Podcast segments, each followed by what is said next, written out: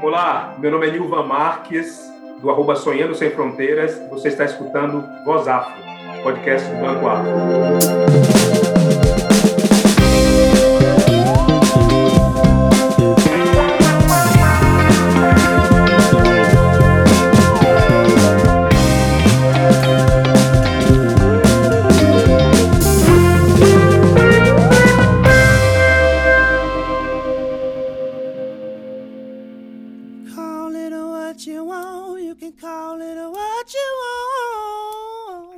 Dia, boa tarde, boa noite, sejam bem-vindos a mais um episódio do podcast Voz Afro, podcast do Banco Afro.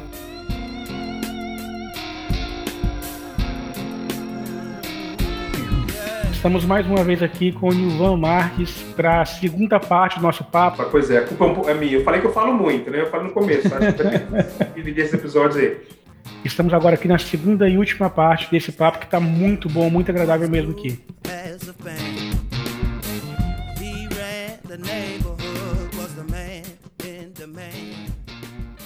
Olá, eu sou a Nathalie e você está escutando o podcast Voz Afro.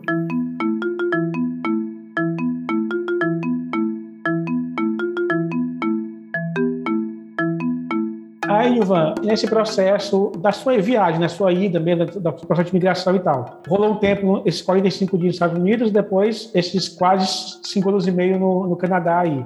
Isso. Cara, como foi a questão racial? Sentiu em algum momento, nesse processo de migração, não assim, você até postou recentemente no, na, no seu Instagram algo que, cara, de verdade, chorei junto com você ali, porque me incomodou e doeu, doeu muito mesmo quando eu li o seu relato ali sobre o episódio de racismo. Mas nesse início, assim, você sentiu um pouco disso também? Eu, eu, me lembro que você falou um tempo atrás, até a gente, a gente uma conversa sem formato, assim, que uma coisa que te incomodou muito foi ir na igreja e ter realmente igreja de brancos e de pretos. Pois é. Assim, eu já havia viajado pela América Latina, né? Alguns países da América do Sul, mais especificamente. Por uma questão de língua, né? Linguística, eu nunca tinha ido para um outro país, porque o espanhol eu achava que eu conseguia me virar bem e tal, mas eu precisava aprender o inglês. Quando eu fui para os Estados Unidos, eu fiquei esses 45 dias lá, eu vi realmente que existe uma divisão. Nos Estados Unidos é muito claro essa divisão. Bairros de, de pretos, bairros de brancos, incomoda ao ponto, assim, eu, eu lembro de uma situação que eu estava num ponto de ônibus, eu fui pedir uma informação, e como eu tinha pouco inglês, ia pedir informação, então era, era assim, sabe como você às vezes não se sente à vontade para poder conversar com alguém e tal? Eu lembro que eu estava em um ponto de ônibus, pedir informação para alguém e a pessoa segurou a bolsa assim de um jeito, sabe aquela coisa achando que vai ser saltada, né? Você vê isso muito no Brasil. E a pessoa segurou a bolsa e, e saiu assim perto de mim na hora, né? A pessoa era branca, né? Para contextualizar e eu preto. Aquilo ali já me deu um choque, assim, sabe? Tipo, opa, já passei por algumas situações no Brasil, né? Mas isso me deu um choque. Você precisa entender um pouco a cultura do, do, país, né? Você precisa entender um pouco da história do país, porque você vai entender por que, que o lado preto lá nos Estados Unidos, os bairros de preto são bairros mais violentos, existe uma, uma criminalidade maior, desemprego maior e tal. Por que, as escolas nos bairros brancos são melhores do que as escolas nos bairros pretos? Você vai entendendo um pouco a política dos Estados Unidos, a história do país, você entende que não tem como mudar essa realidade se não houver realmente novas políticas, né, dentro do país, né? Mas você vê realmente essa diferença. E isso, isso realmente afeta você, né? Quando você percebe isso, você é julgado ali através é, por, é, por causa da sua cor. E a única curiosidade que eu tinha, assim, em relação a, a, a isso nos Estados Unidos, era ir numa igreja é, de pretos, né? Para você ver aquelas vozes maravilhosas, aqueles corais e tal. E eu fui, e por incrível que pareça, eu achei muito estranho aquilo ali porque a gente está acostumado no Brasil com a diversidade, né? Apesar dos problemas que a gente tem no Brasil, existe uma diversidade, né? E dentro da igreja, geralmente, existe uma diversidade até maior, eu diria, né? Porque é onde todo mundo é igual, digamos assim, é, ou deveria ser. E aí eu senti esse peso quando eu fui nessa igreja que não tinha ninguém branco na igreja, só tinha preto na igreja, e eu falei assim, cara, eu tinha um sonho de conhecer a igreja assim, de ver um coral assim, mas ao mesmo tempo isso é, isso é estranho. Tive sim nos Estados Unidos um pouco bem mais pesado essa questão racial. Fui na Virgínia também, que é um lugar, né, uma região dos Estados Unidos bem, bem conhecida pela, pela questão do racismo. Então você percebe sim alguma, algumas situações é, de racismo lá. É.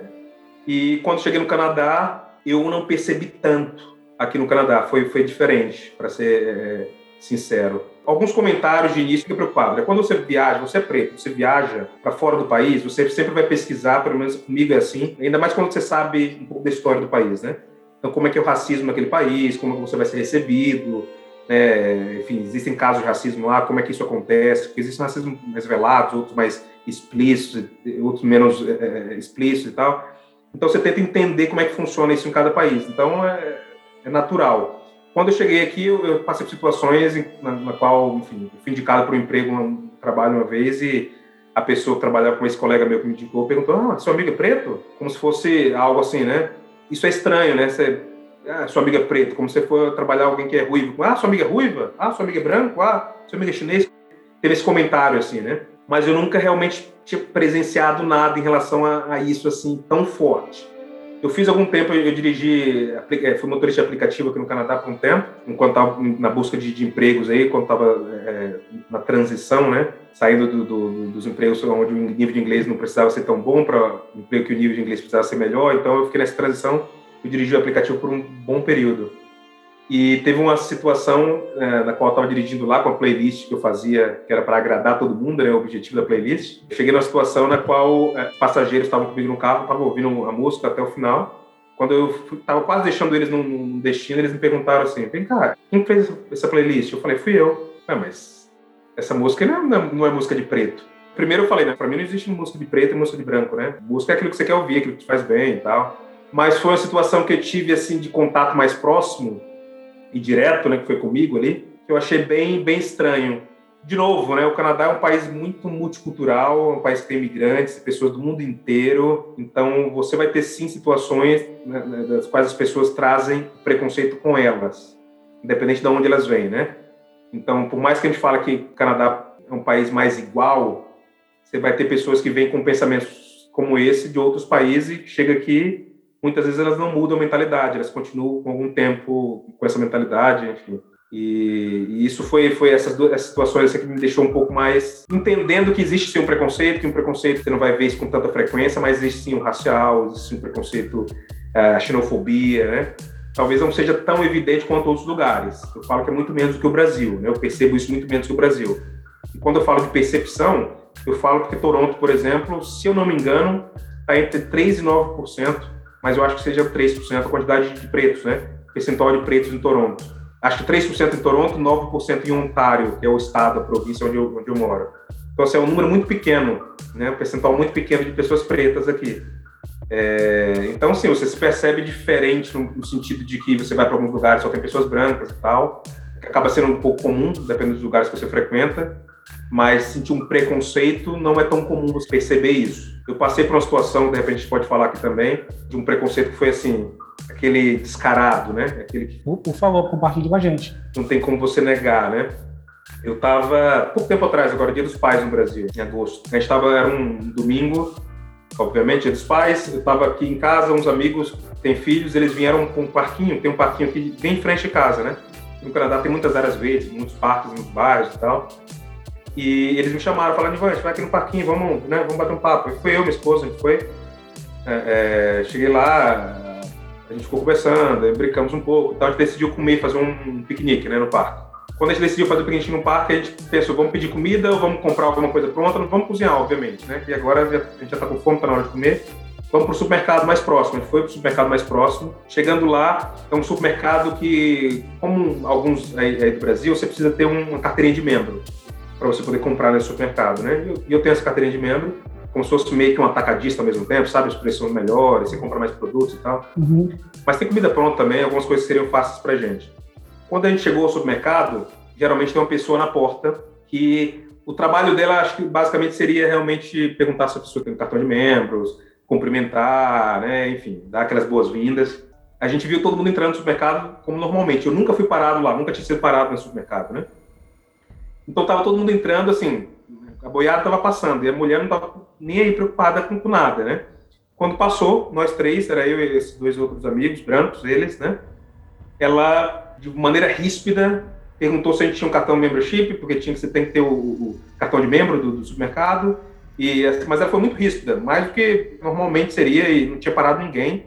E muita gente estava passando e ela não estava preocupada com ninguém. Mas ela se preocupou. Nisso eu parei, respirei, meu amigo já estava ali pronto para poder reagir, né? Eu perguntei para ela assim, deixa eu falar, eu sou obrigado a mostrar o cartão? Eu perguntei assim, na boa, porque eu queria saber se eu era obrigado, né? Eu sei que você tem que mostrar o cartão às vezes, quando eles pedem e tal. Eu nunca me opus a mostrar o cartão se alguém me pedisse. Só que como ela foi muito ríspida, eu queria saber se mostrar o cartão era uma obrigação ou era simplesmente ela queria saber se eu tinha ou não o cartão. Aí ela, ela viu que ela foi ríspida, eu perguntei, eu sou obrigado a te mostrar o cartão? Ela falou, não, ela baixou um pouco a bola, assim, sabe, pediu desculpas e falou que, na verdade, ela estava perguntando isso porque às vezes as pessoas vão lá ah, e depois que elas escolhem, vão passar no caixa, elas não conseguem pagar porque não tem o cartão de membro. Não, tudo bem, eu tenho um cartão de membro e tal, ela pediu desculpas e saiu. Isso foi constrangedor porque você sabe que a ação dela é aquela coisa, Júnior. Eu já passei por situações nas quais eu fui escorraçado da casa de cliente, situações assim. Eu nunca julguei por isso ser racismo, né? É, a gente sabe quando é. A gente sabe quando a gente olhar diferente, quando a ação é de, de uma forma diferente, enfim. É, se quem está ouvindo consegue se identificar, beleza. Se não consegue se identificar, não tem como eu explicar para você, mas a gente sabe quando é racismo ou não. Eu preferi nessa hora achar que não fosse e fui continuar ali meu, meu dia, né? Mas já com o sentimento que tinha alguma coisa estranha ali. E eu fui com os meus amigos e eu vou te falar, se eu tivesse fossem três pretos, eu acho que você estaria mais em comunidade, talvez o sentimento fosse até um pouco diferente. Mas como tinham dois amigos brancos e eu, eu fiquei constrangido. Óbvio que não era para eu ficar constrangido, não tenho que ficar constrangido por, por, uma situação de racismo, mas causa um constrangimento que eu não queria nem continuar aquela, aquela conversa. Vamos lá, vamos comprar umas comidas e vamos embora. E a gente foi, comprou as coisas. Quando a gente está no caixa, eu não vou muito a esse supermercado, apesar de ter o cartão de membro. Quem vai mais é a Shirley, a minha esposa. Quando a gente está no caixa lá, um amigo meu que vai mais frequente a esse supermercado, ele falou: Olha, você tem que escanear o fundo do cartão aí, tem um código de barras, você escaneia aí e faz a, a compra. Faz assim, porque senão você passar tudo, vai dar maior trabalho depois e tal, enfim, explicando o procedimento lá da máquina. Nisso chegou uma funcionária do, do supermercado. Nisso que essa funcionária chegou, eu achei que fosse para ajudar. Então ela falou assim: posso ver seu cartão? Aí eu falei, sim, sim. Aí eu fui entreguei o cartão para ela, mostrei, na verdade, o cartão. Ela imediatamente tomou o cartão da minha mão. Ela não, não demorou um segundo para ela poder olhar para o cartão. Um cartão, para vocês entenderem, você tem um cartão de membro com foto, e no meu caso, meu cartão era um cartão de crédito com foto e também o cartão eh, de membro, no mesmo cartão, né? Eu mostrava que eu era membro lá, tinha minha foto e tal. E ela pegou, não olhou duas vezes para a foto, um segundo, ela disse: esse cartão não é seu. Começou a me acusar, dizendo que o cartão não era meu. Eu peguei o cartão de outra pessoa, que eu estava usando o cartão de outra pessoa, e falava alto e ser ríspida. E, e no primeiro momento, assim, eu não acreditei que aquilo estava acontecendo comigo, né? Eu parei assim falei assim, não, tá, tá brincando. Eu achei que fosse brincadeira. Primeiro, eu achei que ela estava indo lá para me ajudar, né? Que ela viu, de repente, a gente saber o que passa primeiro.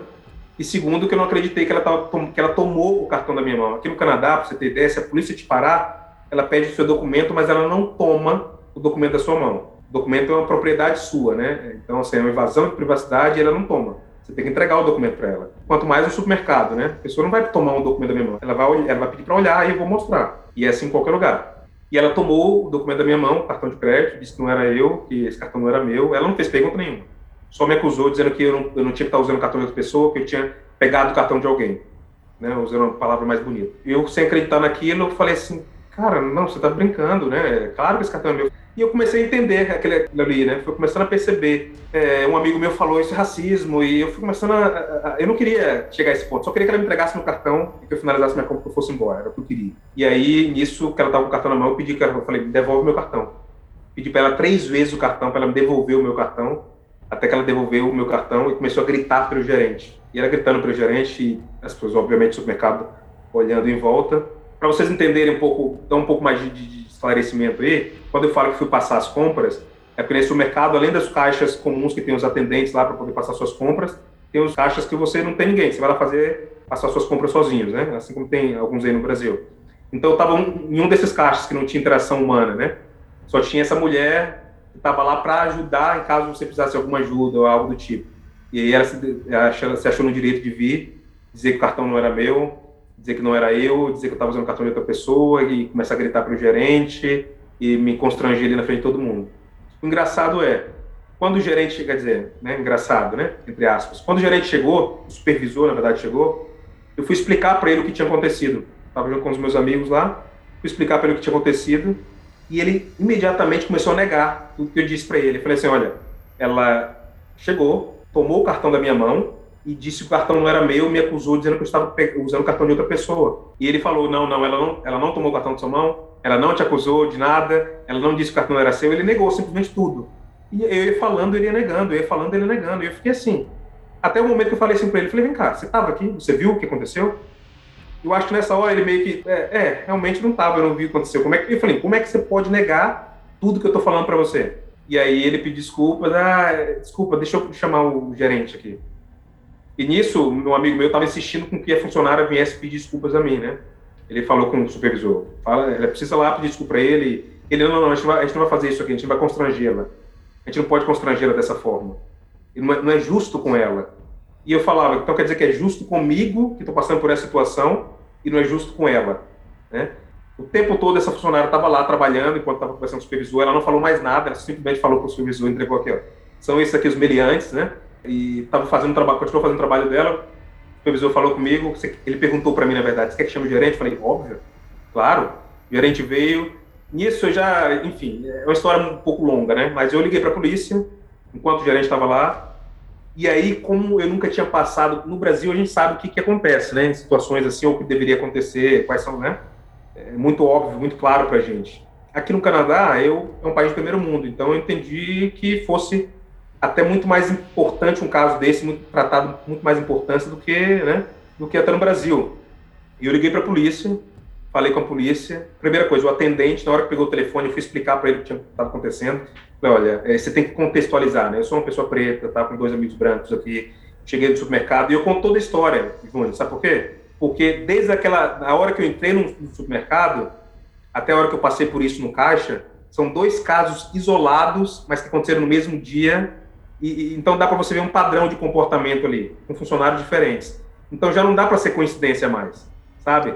É, não é nada que você possa tentar justificar. Então eu conto tudo dessa mesma forma. Então eu estava contando para esse atendente, e esse atendente, não, não, isso é assim mesmo, é normal. Isso foi me surpreendendo de uma forma, porque ele falou, não, é normal, é, eu também sou, sou sócio do supermercado. E isso, a polícia normalizando o, o caso? Até então eu entendi que era a polícia, eu liguei para a polícia, né, mas era o atendente, e não necessariamente. No Brasil, geralmente, quando você liga, o atendente também é policial, né, se eu não me engano. Sim, sim. Era um atendente, então, é, é que não necessariamente seja policial, né? Mas estava justificando que não acontece. E se eu fosse você, eu simplesmente, se você não gosta da forma que você está sendo tratado no supermercado, você deveria ir. Isso é um conselho dele para mim, né? É, você deveria é, nunca mais voltar ao supermercado e comprar em outro lugar e tal. Então era isso que ele estava falando comigo e eu, e eu sem acreditar, porque eu, eu falei assim, cara, eu tô ali, já conversei com a funcionária, ela, enfim, tá lá me acusando de tudo que, que ela pode o supervisor está me chamando de mentiroso, dizendo que nada daquilo aconteceu. O gerente, quando ele chegou, eu estava com a polícia no telefone, então eu não ouvi, eu fui para um lugar um pouco mais escondido do supermercado. E eu estou conversando com o um atendente da polícia e ele está dizendo para mim que o que eu tenho que fazer é simplesmente sair do supermercado e comprar em algum outro lugar. Porque aquilo é normal. Porque aquilo é normal, é, é o procedimento padrão, eles estão só. Não é porque você é preto, não é racismo, nada disso. É só porque. Eu falei assim, cara, você está me ouvindo, deixa eu te falar, deixa eu contar para você, me ouve. Ele não estava deixando eu falar. Ele não estava querendo me ouvir. Ele estava simplesmente justificando o ato eu não acreditei naquilo. Eu falei assim, cara, eu, eu tô decepcionado. Foi o que eu falei para ele, né, para o atendente. Estou decepcionado com você. Estou decepcionado pela situação que eu estou vivendo aqui depois de cinco anos morando no Canadá. É, nunca achei que eu ia passar por isso. Não que eu acho que seja paraíso, não, que não é. Mas eu sei que aqui é um, um país que você vive com dignidade, né? É um país de primeiro mundo. Então, estou decepcionado de ligar para ligar a polícia e você me falar comigo que eu tenho que levar meu, meu business, meu, que eu tenho que comprar em algum outro lugar. Que eu tenho que ir pra, eh, simplesmente não, não voltar esse supermercado e achar que o que eles estão fazendo é normal. Então, estou dece, extremamente decepcionado. Eu estava falando isso achando que era polícia ainda, né? Eu estou extremamente decepcionado com vocês e ligar para a polícia no Canadá e ouvir isso. Aí ele virou para mim e falou assim: Você quer falar com, com um office, um policial? Falei assim, eu achei até que eu estava falando com o policial, mas óbvio que eu quero falar com o policial. Aí nisso ele foi transferir a ligação, eu voltei, onde estava com o gerente ali, é, e o gerente, enfim, conversando, tentou conversar com a funcionária. Um caso de racismo, você não conversa três minutos com ninguém, então ele levou a funcionária para uma sala, três minutos depois a funcionária estava de volta fazendo o trabalho dela. Isso tudo foi me angustiando, porque eu passei por uma situação de racismo, o supervisor não queria constranger a funcionária, mas eu estava sendo o tempo todo constrangido ali. Né? As pessoas estavam olhando para mim, a gente estava parado no caixa, três funcionários à nossa volta, né? Então, assim, era, constrangedor para mim, mas não poderia ser para a funcionária. Eu não queria constranger ninguém, né? Eu queria que a situação fosse tratada da maneira correta. A funcionária é levada para uma sala, três minutos depois ela está de volta. Então, ninguém que passa por uma situação que é, que é acusada de racismo, né? Que, que age com racismo contra outra pessoa, pode, ele tinha no mínimo, esperar eu sair do supermercado para a funcionária voltar para sua atividade. Porque aquilo ali era constrangedor para mim também. Enfim, Nisso que a ligação foi transferida para o policial, de fato, eu peguei o telefone e fui explicar tudo o que tinha acontecido. Nisso eu já não consegui mais, eu desabei, cara, sabe? Porque quando as pessoas me perguntam, mas o que, que foi, assim, o ponto para você mais doloroso dessa história toda? Eu falo para você que não foi nem o fato em si do racismo da, da funcionária comigo, nem da entrada, muito menos, é, nem da, da, da, hora que foi mais claro ainda, né? Onde ela me acusou de ter roubado um cartão e estar usando o cartão de outra pessoa, dizer que não era eu foi o fato do, de eu ligar para a polícia e eles simplesmente falarem para eu poder que é normal, que eu deveria levar meu, que eu fazer negócio com outro estabelecimento, que eu deveria ir para outra loja e tal. Isso para mim me doeu muito mais porque eu me senti desamparado. Eu senti que eu não podia recorrer para ninguém. Sabe aquela coisa, você vai para um lugar e você é, passa por uma situação de racismo e você sabe que no Brasil pelo menos você vai pegar o telefone e vai ligar para a polícia, a polícia vai aí, o que, que vai acontecer você não sabe, mas a polícia vai lá e sabe, você tem um certo amparo Aqui eu senti que eu não tinha amparo nenhum. Eu, eu, eu, o que, que eu vou fazer? Eu passo por uma situação de racismo, é, ligo para a polícia, não tenho amparo nenhum. Então, assim, quando o atendente, o, a, o policial é, atendeu o telefone depois da transferência do atendente, o atendente já tinha dado para ele já um, que tinha acontecido, passado um panorama, né? E ele foi falar comigo, eu já caí desabei, comecei a chorar, não, não, não aguentei mais. E, e, ele começou a querer me dar algumas sugestões. Eu falei assim: deixa eu falar uma coisa com você. O atendente com quem eu conversei, ele não entendeu o que aconteceu, e ele me julgou desde o início, julgou desde o início que era normal, falou que eu tinha ido. Então, assim, para e ouve de mim o que eu tenho poder de falar. Não quero saber, eu sei que você já sabe o histórico da conversa através dele, mas ouve de mim. Então, contei para ele tudo o que aconteceu de novo, e aí sim, esse policial pediu desculpas pelo atendimento, é, ele de alguma forma entendeu, ele até contou de alguma história de alguma pessoa próxima a ele que tinha passado por uma situação por ser preto também e tal, é, mas disse que a polícia não poderia fazer nada. Então, é, errou no fato de, de não me dizer quem poderia fazer, porque até então eu não sabia quem poderia fazer alguma coisa, né? Ele só disse, a polícia não pode fazer nada, liga para a empresa. Me deu o telefone de 0800 da, da, desse supermercado, né? Eu falei, ah, isso aí eu posso pegar no Google, né? Não falei, mas pensei. E aí desliguei o telefone e fui pesquisar, enfim. O caso não foi resolvido lá no supermercado, eu terminei de pagar as compras e sair do supermercado. Eu queria sumir, eu estava chorando, desesperado, queria sumir ali, não queria, né, realmente eu já tinha passado por algumas outras situações no Brasil, mas eu me senti totalmente desamparado, sabe? Desacuado. O, o supervisor veio não resolveu, me chamou de mentiroso, o gerente veio não resolveu a situação. Eu liguei para a polícia, a polícia não resolveu, disse que não tinha nada para fazer. Ninguém disse quem podia resolver. Eu só achei que naquele momento é, ou seja, você pode ser racista com qualquer pessoa aqui, você vai bater boca e é isso, né? E aí eu cheguei em casa e fui pesquisar sobre como o que, que faz, né? Como se sofre racismo no Canadá. E aí você tem que procurar os direitos humanos aqui. É, a polícia realmente não resolve nada, é, mas não deveria ter agido como ela agiu comigo no telefone, né? Deveria ter tido uma resposta, ó, procure os direitos humanos, desculpa por ter acontecido isso com você e tal. Então, procurei os direitos humanos, eu fiz um post na internet, como você viu no Instagram, mandei uma carta para a empresa, conversei com algumas pessoas da empresa depois disso. Eu queria que isso fosse escalado, escalonado por, por mais alto possível dentro da empresa, porque uma desculpa simplesmente do supermercado, da unidade em si, para mim não fazia mais diferença. Eu queria que a empresa, que, que a instituição soubesse como estava sendo o, é, o, procedimento dentro daquela unidade e que isso não acontecesse em nenhuma outra unidade da, do supermercado, né? Da organização. Então, é, falei com algumas pessoas depois, eles ainda prometeram uma ligação de desculpas, enfim, no caso que não aconteceu. É, é, e aí, eu, eu liguei para os direitos humanos, conversei com eles e tem uma outra conversa agora para o dia 18 de outubro. Eu vou entrar com um processo contra o supermercado de todas as formas possíveis que eu puder. De novo, aqui não, é igual ao Brasil, então né, o pensamento aqui é, é, que eles mudem as regras deles, mudem a forma de conduta, que eles mudem as empresas que geralmente têm um livro de regras de como você agir em situações como essa, que eles, eles não só é, têm esse livro, mas que eles falam, colocam em prática esses treinamentos com os funcionários e tal. Até por ser um país multicultural, você tem gente que vem de, de todos os lugares do mundo, você precisa tratar esses assuntos mais sensíveis é, de uma maneira um pouco mais específica, né? E dia 18 eu vou ter essa, essa conversa com, com, com a gente chama de um, um aconselhador, talvez, né? Seja um conselheiro, alguém que vai, que vai me dar as orientações, um advogado de direitos humanos, vai me orientar passo a passo para que eu não deixe nem nada disso que eu falei com você, tem muito mais detalhe, né? Mas eu não, eu não escape os detalhes dessa na hora de entrar com o processo. E aí eu sei que é um, é um processo que dura aí, em média, um ano, oito meses a, um, dois meses. Então foi isso, foi uma experiência muito ruim. Só de falar isso, volto o embrulho de novo. Hoje eu estava conversando com uma amiga minha que passou por algo similar, ela, ela, é indiana, né? Então ela passou por algo similar e a gente estava conversando sobre isso hoje mais cedo.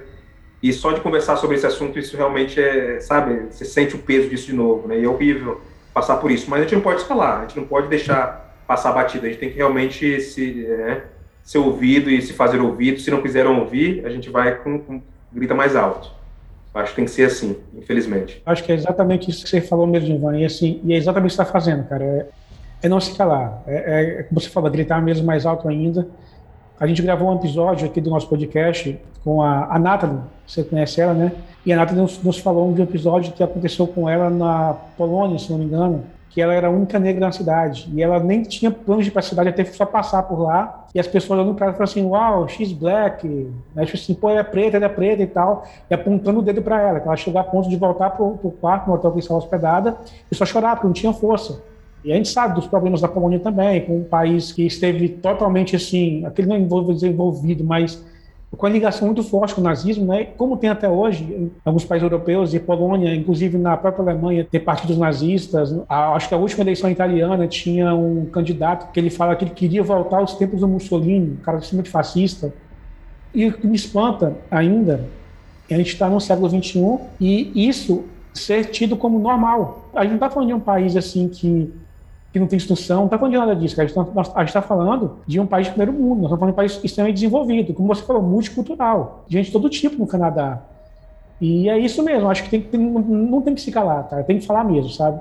Eu ouvi a questão do NATO, eu vou fazer um comentário sobre isso, mas sabe o que é engraçado, assim, conversando depois até com as pessoas da própria loja, né, por telefone, é, do supermercado, ele, eu estava de máscara, de máscara, imagina, eu estava de máscara, tampando a boca, o nariz, só com os olhos de fora, em nenhum momento que ela pudesse ter dúvida que fosse eu a pessoa da foto, ela pediu para eu tirar a máscara. Eu fiquei de máscara 100% do tempo no supermercado.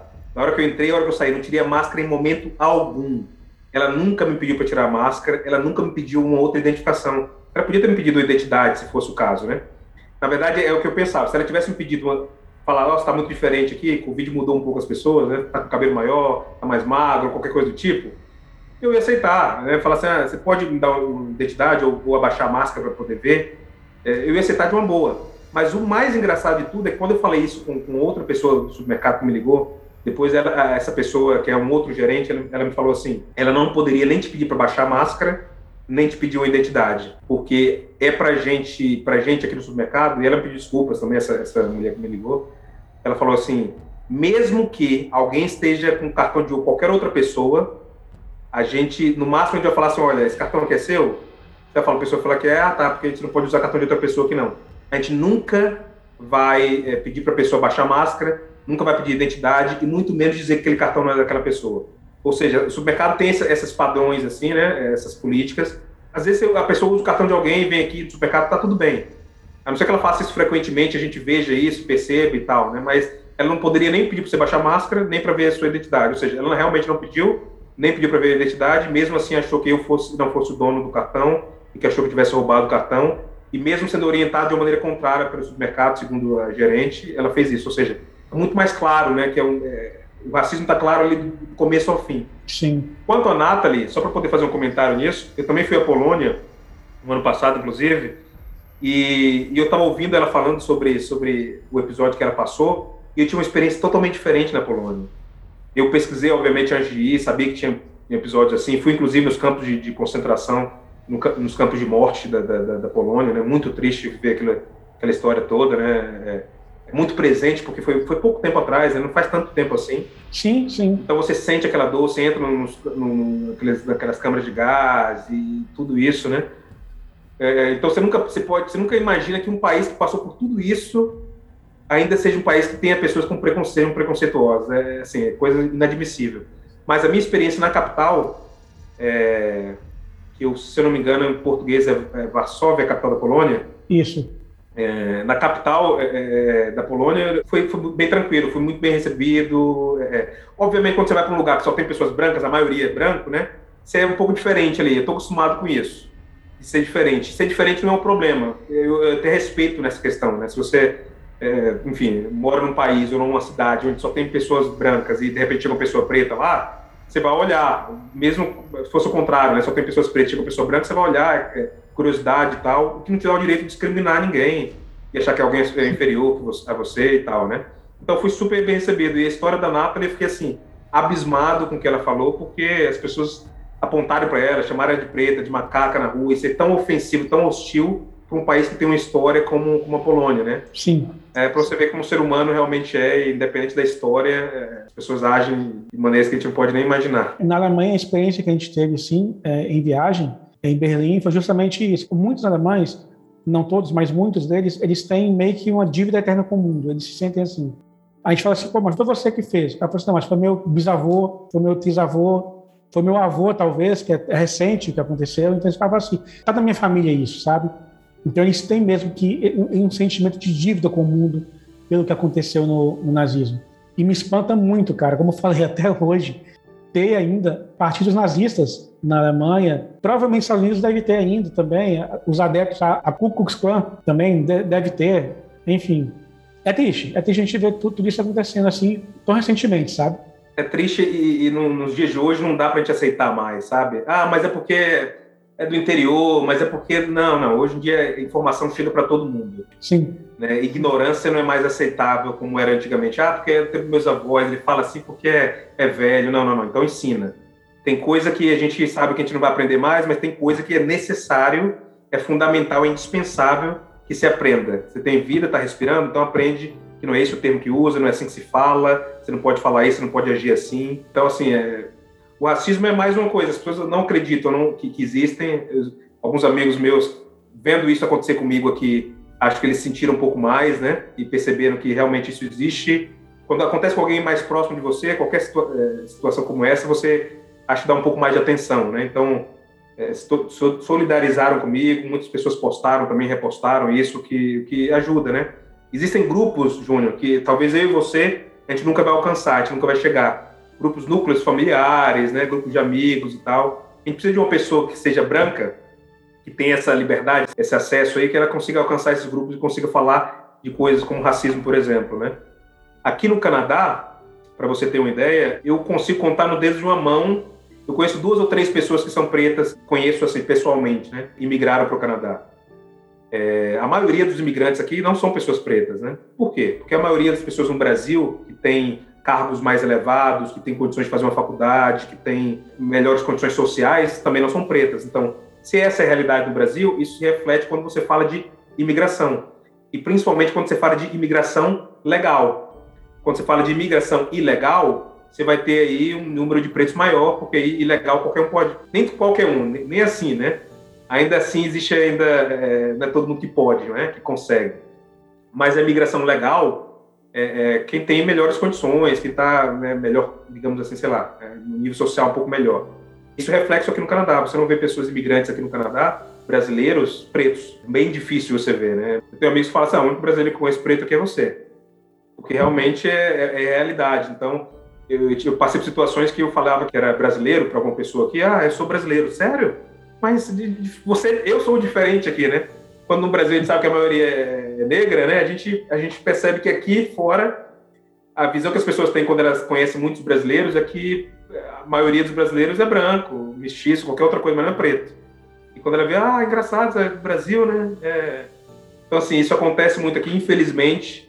Então, eu tenho, eu tenho, eu, o que eu puder ajudar pessoas, mais pessoas pretas venham para o Canadá, me pedem conselho às vezes na internet. Depois desse caso, várias pessoas vieram conversar comigo eu quero ver mais pessoas pretas aqui no Canadá, sabe? É, é, eu fiz até um comentário dentro desse post aí, eu fiz um comentário sobre... É, existe um porquê de você comemorar tanto assim as vitórias das pessoas pretas, né? Sim, claro. O primeiro preto a conseguir isso, a conquistar isso, da família ou não, ou seja lá o que for, porque é tão significante você se desvincular de um, de um sabe, de uma história aonde o preto não tem oportunidade de ser gerente, de ser supervisor, de ser proprietário, de ser CEO, de ser, sabe, é porta-voz, ser o jornalista que fica de frente na bancada ali, um âncora. Então você tem que comemorar, porque essas coisas precisam ser mais presentes, né?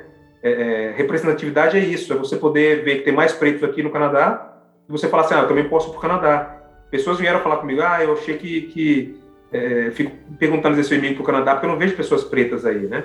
Então, assim, é importante a gente, a gente trazer, mostrar e ajudar e comemorar e celebrar com, com as pessoas pretas as conquistas que são, que são é, o que é conquistado e tal. Então isso é muito importante, que a gente não pode de forma alguma é, menosprezar ou entender que a gente muitas vezes as pessoas entendem que ah não isso é, isso é destacar destacar ainda mais o é, a diferença de cor e não pode ser assim. Não existe sim. Você é preto eu sou branco outro é chinês e esse não é o problema. O problema é você achar que isso pode nos diferenciar como pessoa uhum. então assim é, vamos sim destacar que, que a pessoa está conseguindo ali porque a gente sabe que não é igual né a gente vê pelo número de desigualdade a gente sabe que não é igual então Vamos tentar fazer com que isso seja mais real para a maioria das pessoas, né? o maior número de pessoas possível.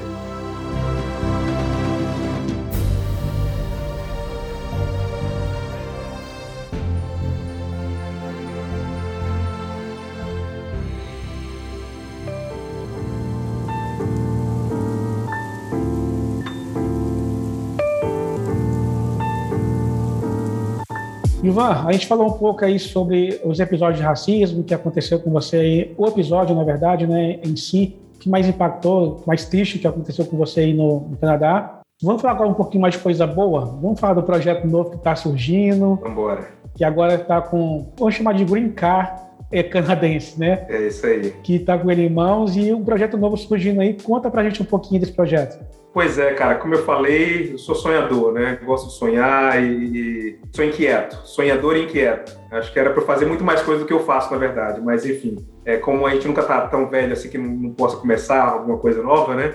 A gente decidiu colocar o pé na estrada, viajar o mundo aí durante um período, é um ano, um ano e meio. Eu não quero visitar todos os países do mundo, não. Não é esse o objetivo, não. O objetivo, na verdade, é, é viajar mesmo, conhecer culturas diferentes, contar histórias de pessoas, né? E experimentar coisas novas, coisas diferentes, sair um pouco do nosso, é, da nossa realidade aqui.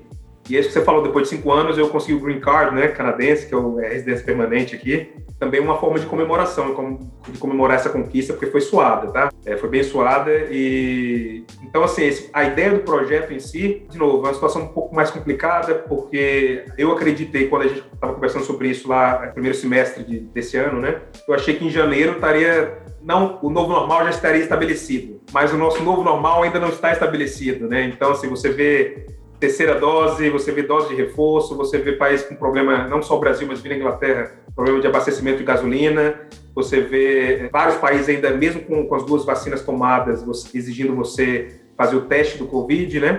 E isso é custa, custa mais, então assim, tá um pouco, tá prejudicando um pouco o nosso planejamento, porque a ideia era, era começar agora em janeiro, e pelo visto a gente não vai começar mais em janeiro. E cada país tem uma política diferente, né? Como você falou. Cada país é uma política diferente, que atrapalha ainda mais. Então, vai chegar em país que aceita essa vacina, não aceita essa, vai ter que tomar uma terceira dose, aí você toma lá, vai voltar para cá para tomar, e cada viagem dessa você paga por teste de, de Covid. Então, assim, nosso objetivo era fazer uma viagem, é fazer uma viagem, na verdade, econômica, que a gente mostra para as pessoas que é possível viajar de forma econômica. Esse é o primeiro ponto. Então, assim, como que eu gasto menos numa viagem e as formas que você pode trabalhar durante a viagem, as formas que você pode ganhar dinheiro durante a viagem. Então, assim, é mais ou menos essa a ideia, né? Então, a gente queria começar pela América do Sul. E a América do Sul, por ser América do Sul, né, da onde a gente é, a gente tinha um objetivo, na verdade, tem o objetivo de visitar todos os países. Se vai ser possível ou não, depende de quando a gente realmente vai ter é, essas fronteiras abertas definitivamente sem restrições. É,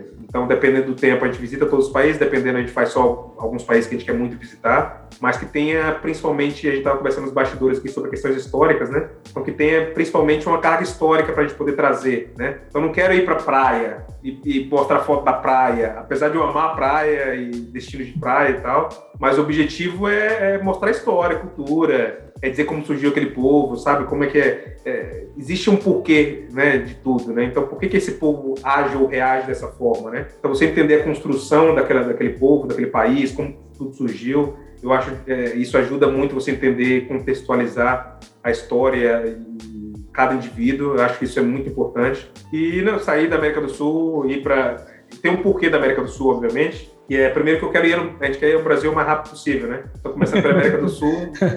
Aproveitar, né? Aproveita já o embalo, né? Eu fui nesses cinco anos ao Brasil duas vezes, uma foi a trabalho, então essa, essa a trabalho foi muito rápida. Então a gente quer ir à América do Sul por causa disso, a gente quer é, ir ao sul da Ásia, são os lugares mais, são mais baratos, e o leste europeu. Eu quero visitar, cara, tem muito país que eu quero visitar. A gente estava falando de alguns países que eu já visitei, eu quero voltar para esses países, mas esses países que eu estou falando, esses lugares, essas regiões, sai um pouco do óbvio, sabe? Porque você pensa em Europa, você pensa o quê? Paris, você pensa é, Alemanha, você pensa Espanha. Todo mundo pensa, o que é fora do óbvio aí, que de repente realmente dá para encaixar no bolso? Faz mais sentido. Você vai ver história tanto, em vez de ir para Grécia, não Albânia, sabe? É, que você vai ver um, algo similar, assim, sabe? Polônia, cara, Polônia é, é fantástico. Você come barato, e pensando sempre no real, né? Apesar de viver aqui no Canadá, eu quero trazer uma realidade para o brasileiro de uma maneira geral. Então, é, pensando em real, quanto você pode gastar com, com, na Polônia? Sabe? É bem barato lá, muito mais barato que outros lugares. Você vai para Dinamarca, por exemplo, é um absurdo. Sabe? Você escolhe se você almoça, janta ou toma café, porque é muito caro, né? Então, assim, a ideia é mostrar que existem possibilidades. Existe possibilidade de você ficar na casa dos outros, existe possibilidade de você trabalhar, fazer trabalho voluntário, existe possibilidade de você ficar tomando conta de um gato, de um cachorro em troca de hospedagem. Então, assim, coisas que as pessoas sabem, coisas que elas nem imaginam, como você fazer comprar um barato, uma passagem barata e tal. É um projeto pessoal, então, assim, eu não sou blogueiro, né, não sou nenhum, nenhum influencer, né, nenhum... É. Mas quem sabe está surgindo, né? Mas quem sabe, né? Mas, mas a ideia, na verdade, é mostrar através da minha experiência, ajudar alguém mais. Aquela coisa, se você puder ajudar uma, duas, três, quatro, cinco pessoas que se interessam por aquilo ali, sabe, que possa fazer sentido, né? Eu acho que para mim já, já, já, sabe, pessoas que nunca pensaram, quando você pensa, é igual emigrar. Você vai procurar sobre imigração para o Canadá, as pessoas que, os sites, os blogs e todo mundo vai falar que você precisa ser rico para poder migrar para o Canadá, né? E talvez, se você fosse rico, você nem migrasse. Se você nem quisesse migrar, assim, sabe? Então, assim, é um contrassenso. E eu sei de uma realidade totalmente diferente dessa de ser rico para poder migrar. Então, e pouca gente conta. Então, é a mesma coisa com a viagem. Quero contar de realidade que pouca gente conta. Né? Sair do glamour e mostrar um pouco mais do, do, do, da vida como ela é, enfim, e do que eu acho mais prazeroso em viagem, né? Eu acho culinária é uma coisa muito importante para você quando você fala de viagem. É, conhecer a culinária local, sabe, comida de rua, é coisa que eu adoro testar e, sabe, eu acho que não funciona muito bem não, você vai ter que ficar aí um dia e meio aí preso no, hotel, no albergue, ou seja lá onde for, mas é, é história para contar, então acho que vale a pena, né? É, é, eu quero eu quero trazer para as pessoas para que as pessoas consigam ver esse, esses pontos de vista assim e se não for muita gente que vai ver esse meu ponto de vista eu quero experimentar então como eu falei que é um sonho meu é um sonho que independe de, de, de outras pessoas para poder realizar, sabe? Eu quero realizar isso, eu quero fazer isso, eu sei que eu vou aprender muito durante esse período e talvez eu vou vir com outros sonhos na bagagem, sabe? Acho que é mais ou menos isso. É engraçado você falar assim, ah, não sei se muita gente vai ver isso. Cara, eu acho que vai atingir muita gente. Acho que as pessoas têm, têm começado, assim, não sei se também é minha bolha também, sabe, mas tem começado a, a, se interessar mais por viagem, por conhecer lugares novos. Muita gente não, não viaja, na verdade, por, por achar que não tem grana para fazer isso, sabe? E eu, eu acho o projeto de você, o seu projeto, o seu da Chile aí, assim, muito bom, cara. Eu assim, acho muito bom mesmo, porque vocês podem mostrar que justamente as pessoas cons conseguem fazer isso sem necessariamente estar ganhando rios de dinheiro. Pois é, pois é. E olha o nome do projeto, Sonhando Sem Fronteiras, né? Tá lá até o arroba Sonhando Sem Fronteiras, né? Pensa num, num, num Sonhando Sem Fronteiras com Covid. Na verdade, hoje em dia tá com fronteira aqui, você não pode ir para tal lugar, você vai ter que fazer exame. Então, a gente quer tentar deixar isso o mais real possível e acho que a gente vai ter que esperar um pouquinho para poder começar. Tem ideia era janeiro, talvez aí pro meio do ano seja a melhor época. Mas, de, de qualquer forma, se, se não for pela, pela América do Sul, pela Europa, pela Ásia, seja lá por onde for.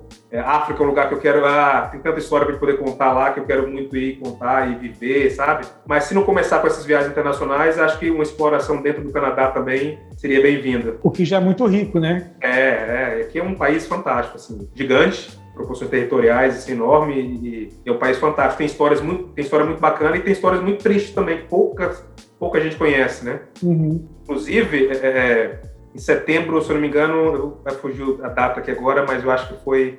Isso, na verdade, foi no dia 30 de setembro, que teve um feriado aqui no Canadá, que é o primeiro feriado, inclusive, que é o feriado em homenagem ou em lembrança aos povos indígenas. Então, o Canadá tem uma história com os povos indígenas muito triste, né? E, enfim, que poucas pessoas contam, poucas pessoas sabem.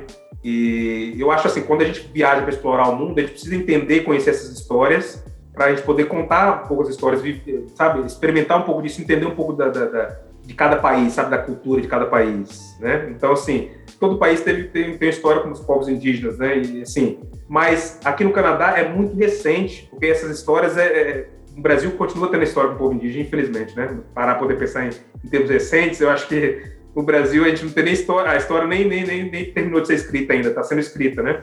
Ainda tem muita coisa, infelizmente, aí. Mas aqui no, aqui no Canadá, por exemplo, eles encontraram, pouco tempo atrás, alguns meses atrás, é, alçadas de crianças é, enterradas debaixo de uma que era uma das res, é, escolas residenciais que eles chamavam que é onde eles traziam os povos indígenas, as crianças indígenas para catetizar, né? Essas crianças e aí elas não podiam falar a língua delas, que aconteceu muito no Brasil também, né? E mas como a gente olha para o Canadá e pensa no país do primeiro mundo e que a gente não vê nenhuma história de nazismo ou de guerra que envolve tão diretamente o Canadá, a gente pensa que é perfeito, mas na verdade, sabe? Vamos cutucar aqui, cavacar essa história aqui que a gente vai ver o que, que realmente está por trás ali. Então, o objetivo da viagem é mostrar isso também, sabe? Não é só o que é bonito, mas é se a gente puder. Já pensou se eu, se eu consigo passar uma semana, um mês vivendo com o povo indígena e contando história e vendo eles no dia a dia ali, cara, para mim isso pessoalmente vai trazer uma experiência que se eu puder compartilhar é o que eu vou fazer, sabe? Vai me dar vontade de compartilhar com todo mundo. Então é algo, é algo assim que não tem preço, né, cara? É, é. é algo que não tem preço. Busca de novas experiências, essa é a ideia do Sonho Sem Fronteiras. Né? Exato.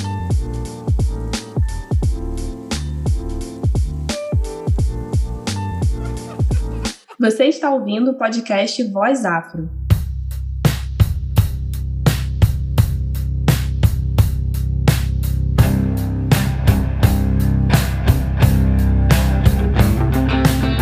Estamos chegando então a mais um final de episódio do podcast Voz Afro, episódio 26. E para você que nos ouviu até aqui, muito obrigado pela companhia.